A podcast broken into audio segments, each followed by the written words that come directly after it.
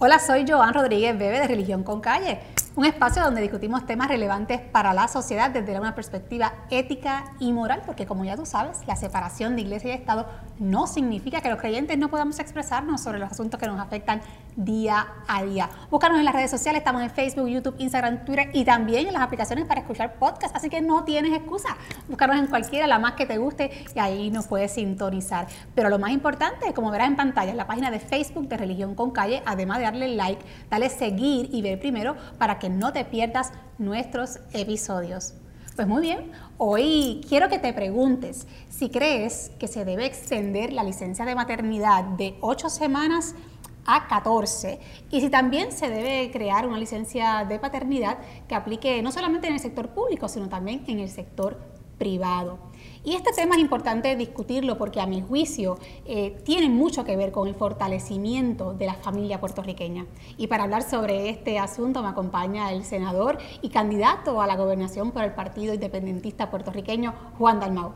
Gracias por acompañarme. Un placer estar contigo y la verdad es que es la primera vez, espero que se repita. Claro que sí, hay muchísimos temas que, que se pueden discutir desde este espacio. Estoy segura que muchas de las personas que nos están escuchando están diciendo, bueno, ¿y qué hace Juan Dalmau hablando con Joan sobre, sobre esto, no? ¿Por qué?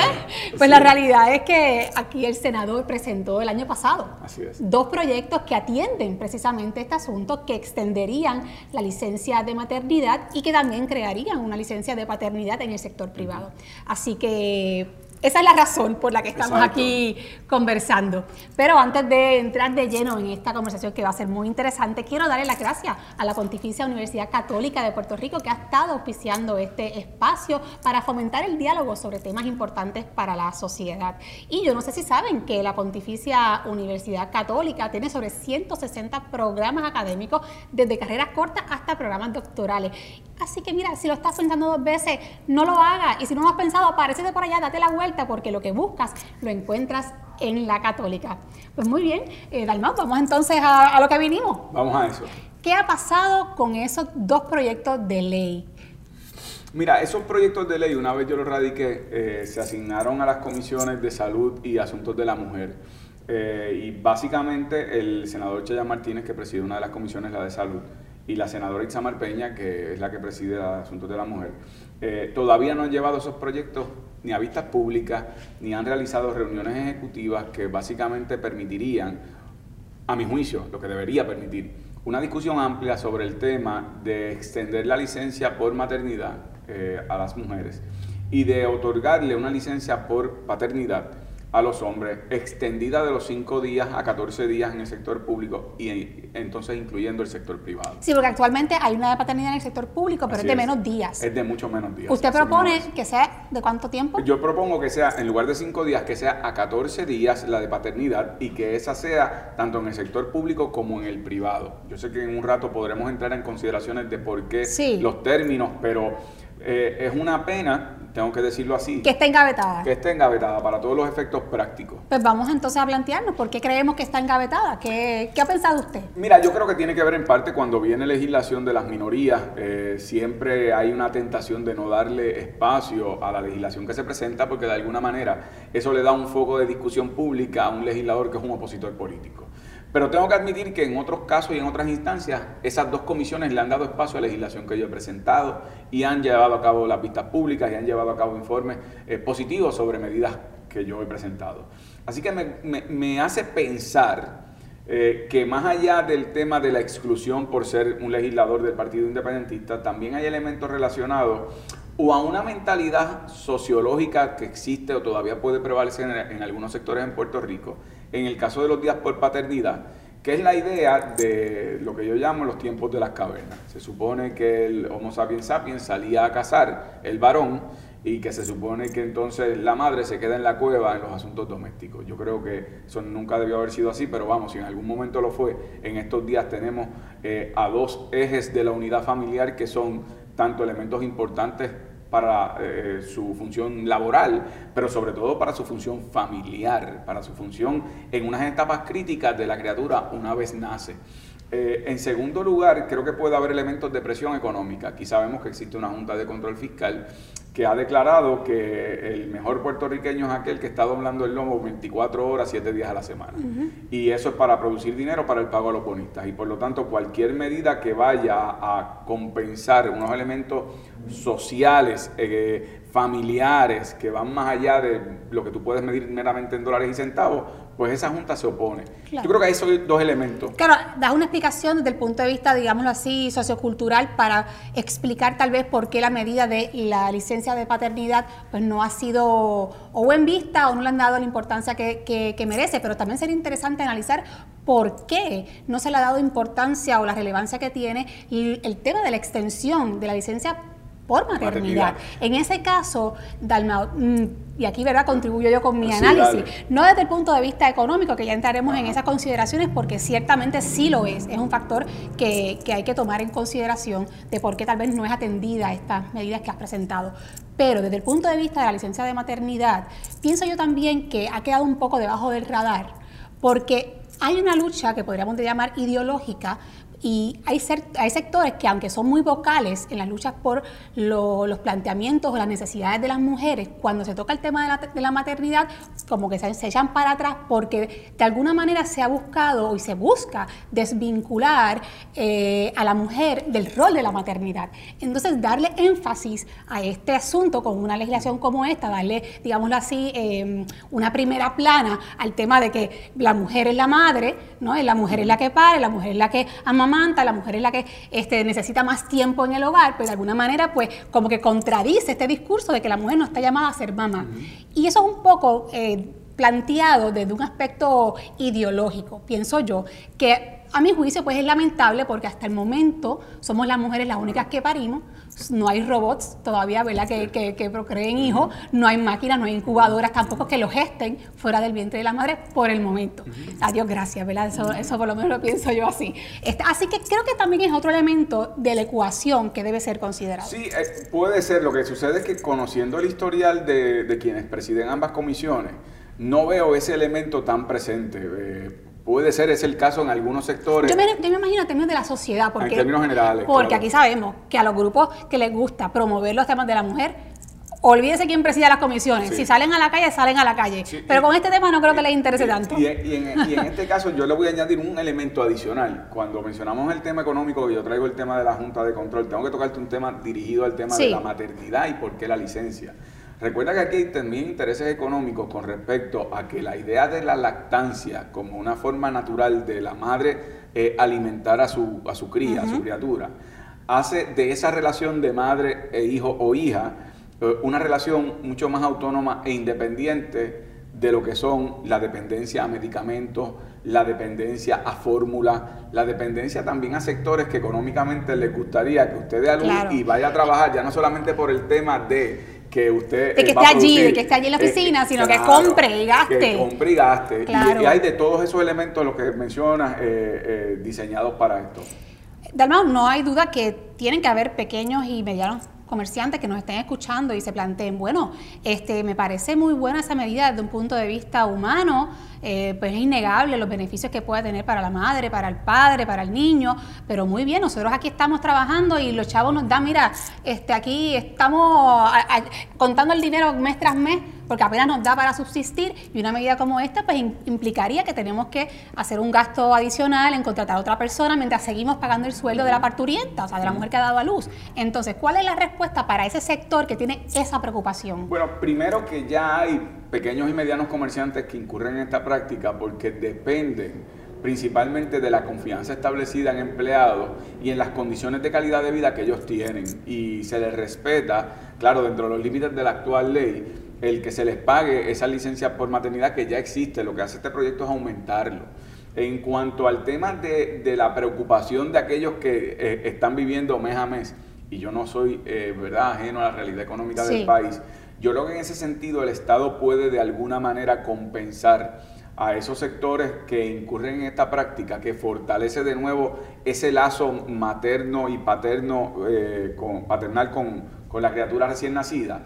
Yo creo que es una inversión social que el Estado pueda también, eh, de alguna manera, ya sea mediante algún crédito, mediante algún eh, estímulo económico, el que esos pequeños y medianos comerciantes, de acuerdo a una cantidad de empleados o de ganancias anuales, puedan recibir esa asistencia. Lo que yo creo que es insustituible es el vínculo inmediato que se crea entre una madre y un niño, eh, una niña, en esos procesos iniciales de alimentación, de ese vínculo, eh, de ese calor eh, humano y que en el pasado se vinculó al tema exclusivamente de la madre y que yo en esta legislación quiero incluir al padre. Me parece excelente. Porque el padre tiene un rol también. De corresponsabilidad, ¿no? Hay una, una, una, relación de trabajo mutuo en el hogar. Y, y, y, además de eso, cuando recae exclusivamente sobre los hombros de la madre, se está abusando de un proceso que debe ser de mutua responsabilidad. Como y aparte que también sabemos que hoy día la mayoría de las mujeres trabaja, o sea que solamente delegarle esa responsabilidad a la mujer pues es, un trabajo bastante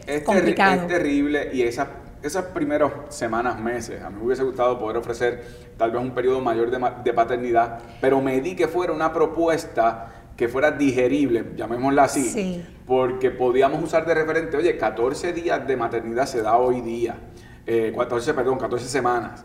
Pues entonces vamos a darle a, a, a los que son padres ese mismo término sí, de hecho, le aumentamos. Eso iba a preguntarle, no, no, no, no le temió a que le dijeran, oye, aquí hay un poco, aquí hay discrimen, aquí no está peleando con la equidad, ¿qué pasó, Dalma? ¿Qué pasó con la equidad? Lo, lo discutimos, lo discutimos. ¿Y, cuál fue la conclusión? ¿Por qué a uno sí, por qué a la mujer tantas semanas, obviamente aparte de, lo, de, lo, lógico, es la que pare, ¿verdad? Es la que amamanta, el hombre no amamanta. Claro todavía, ¿verdad? Tal vez hay algunos que piensan que, que en algún momento podrán amamantar, yo no sé. Pero bueno, este, ¿por qué? ¿Cómo lo, cómo lo analizaron? mira, el debate fue el siguiente. Eh, conociendo que uno está dando unas batallas contra elementos económicos, elementos socioculturales, elementos del inmovilismo, del cambio de mentalidad, eh, pensamos, pues vamos a otorgarle al padre el mismo término que se le otorga hoy día a la madre y a la madre se le extiende aún más de manera que vayamos paso a paso llevando eh, el mensaje hasta el punto que quisiéramos llegar, que es un elemento, como señalaba, en donde los... O sea, cuando uno tiene niños, uno sabe que esas primeras semanas, esos primeros días, que además de ser clave en el vínculo de madre y del recién nacido o la recién nacida, eh, la madre está extenuada porque el niño no tiene hora. Yo lo sé, yo sé eso, yo sé eso. Y yo estuve con extenuadísima. mi extenuadísima y hay momentos en donde yo quiero dormir y la ayuda del padre en ese momento es vital, no porque lo, como tú señalas, no es que lo va a lactar o no, es que la madre que tiene esa función natural, ¿verdad?, de, lactar al niño, eh, requiere también un descanso, una paz. Eh, que ese sea un proceso, ¿verdad?, de, de unión familiar más que otra cosa.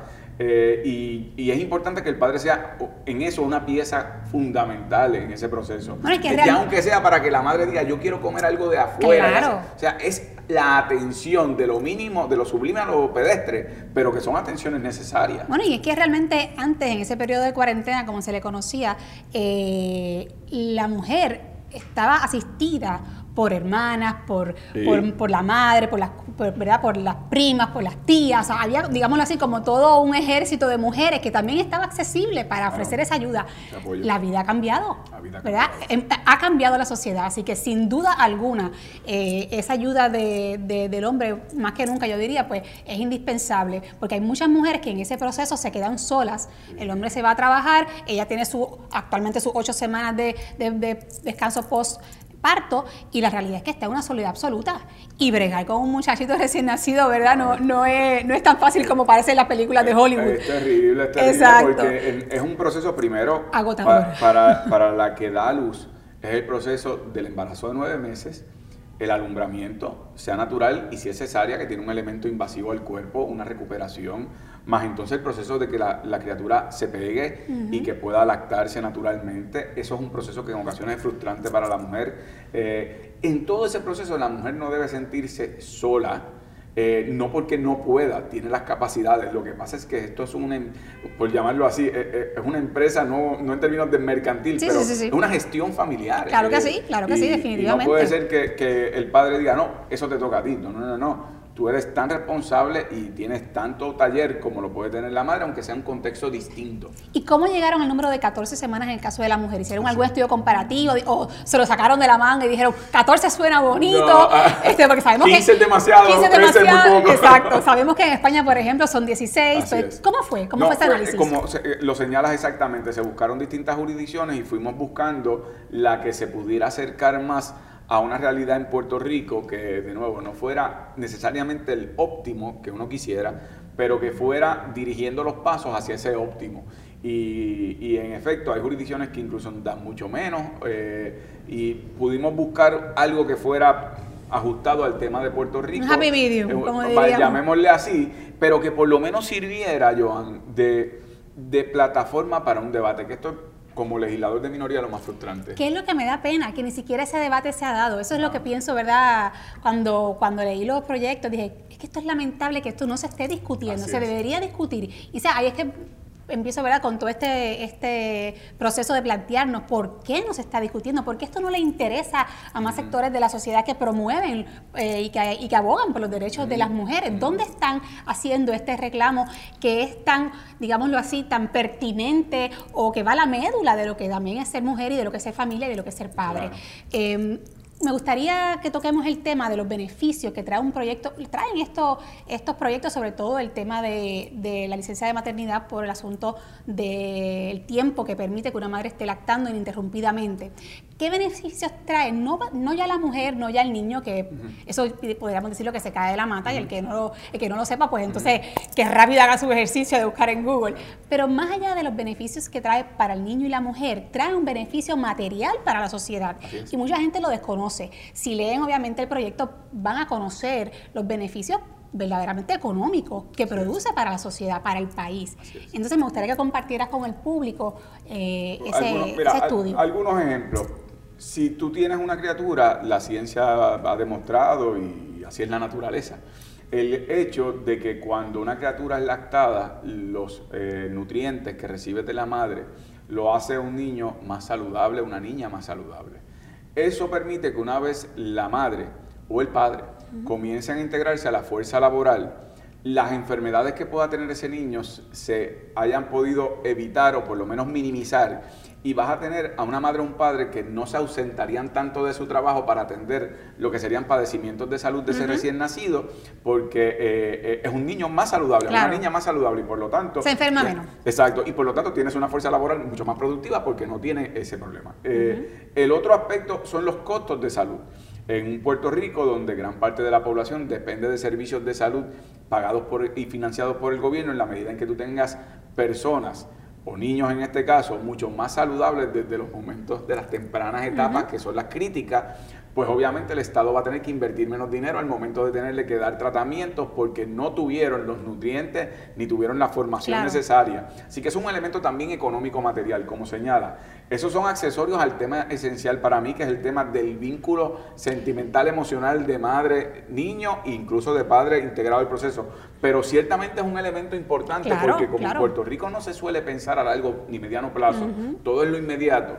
Muchos de los que han criticado el proyecto piensan, bueno, pero, y, la pregunta que tú me hiciste, muy justa, bueno, pero ¿qué yo voy a hacer? Porque yo tengo un trabajo que es ABCD, magnífico, pues no le des el término por maternidad que sea más extenso a la madre, pero vas a tener una madre que se va a ausentar más porque ese niño en sus etapas críticas no tuvo la alimentación ni los nutrientes necesarios. Así que no, no estás eh, resolviendo el problema que plantean lo estás posponiendo. Seguro, en algún momento va a explotar. en algún momento va a explotar. Así que esos son elementos materiales que están vinculados también al proyecto. A mí me parece, me parece un proyecto, unos proyectos importantes. Me gustaría que, que no se queden engavetados. Eh, bueno, y si llegas a ser gobernador de, Puerto Rico, ¿verdad? Pues entonces, eh, si no se toca en, lo que queda de, término, pues entonces que sea revivido de otra manera. Pero déjame decirte, Joan, rápidamente, porque, porque comparto contigo la preocupación de que esto no, haya, ¿verdad?, eh, tenido la oportunidad para un debate desde el punto de vista legislativo, por vista pública. Yo espero que ahora, en este proceso de de lo que va a ser la discusión en el contexto de la campaña electoral, donde creo que se van a tocar muchos más temas, donde hay oportunidad de uno como candidato traer temas sobre el tapete, que haya la oportunidad, ya sea fuera del marco del plano legislativo, el que esto se incluya como parte de propuestas que uno puede traer y que obliga a que esto sea parte de la discusión eh, de nuevo, porque creo que en la medida en que nosotros atendamos los elementos básicos de lo que es eh, esa unidad eh, entre madre, niño, la participación del padre, fortalecer esa unidad familiar, en esa medida podemos tener entonces mayor capacidad para otros proyectos como sociedad. Así que ojalá que eso sirva para, para poder debatirlo. Ojalá que sí, no hay duda que sin familia no hay país.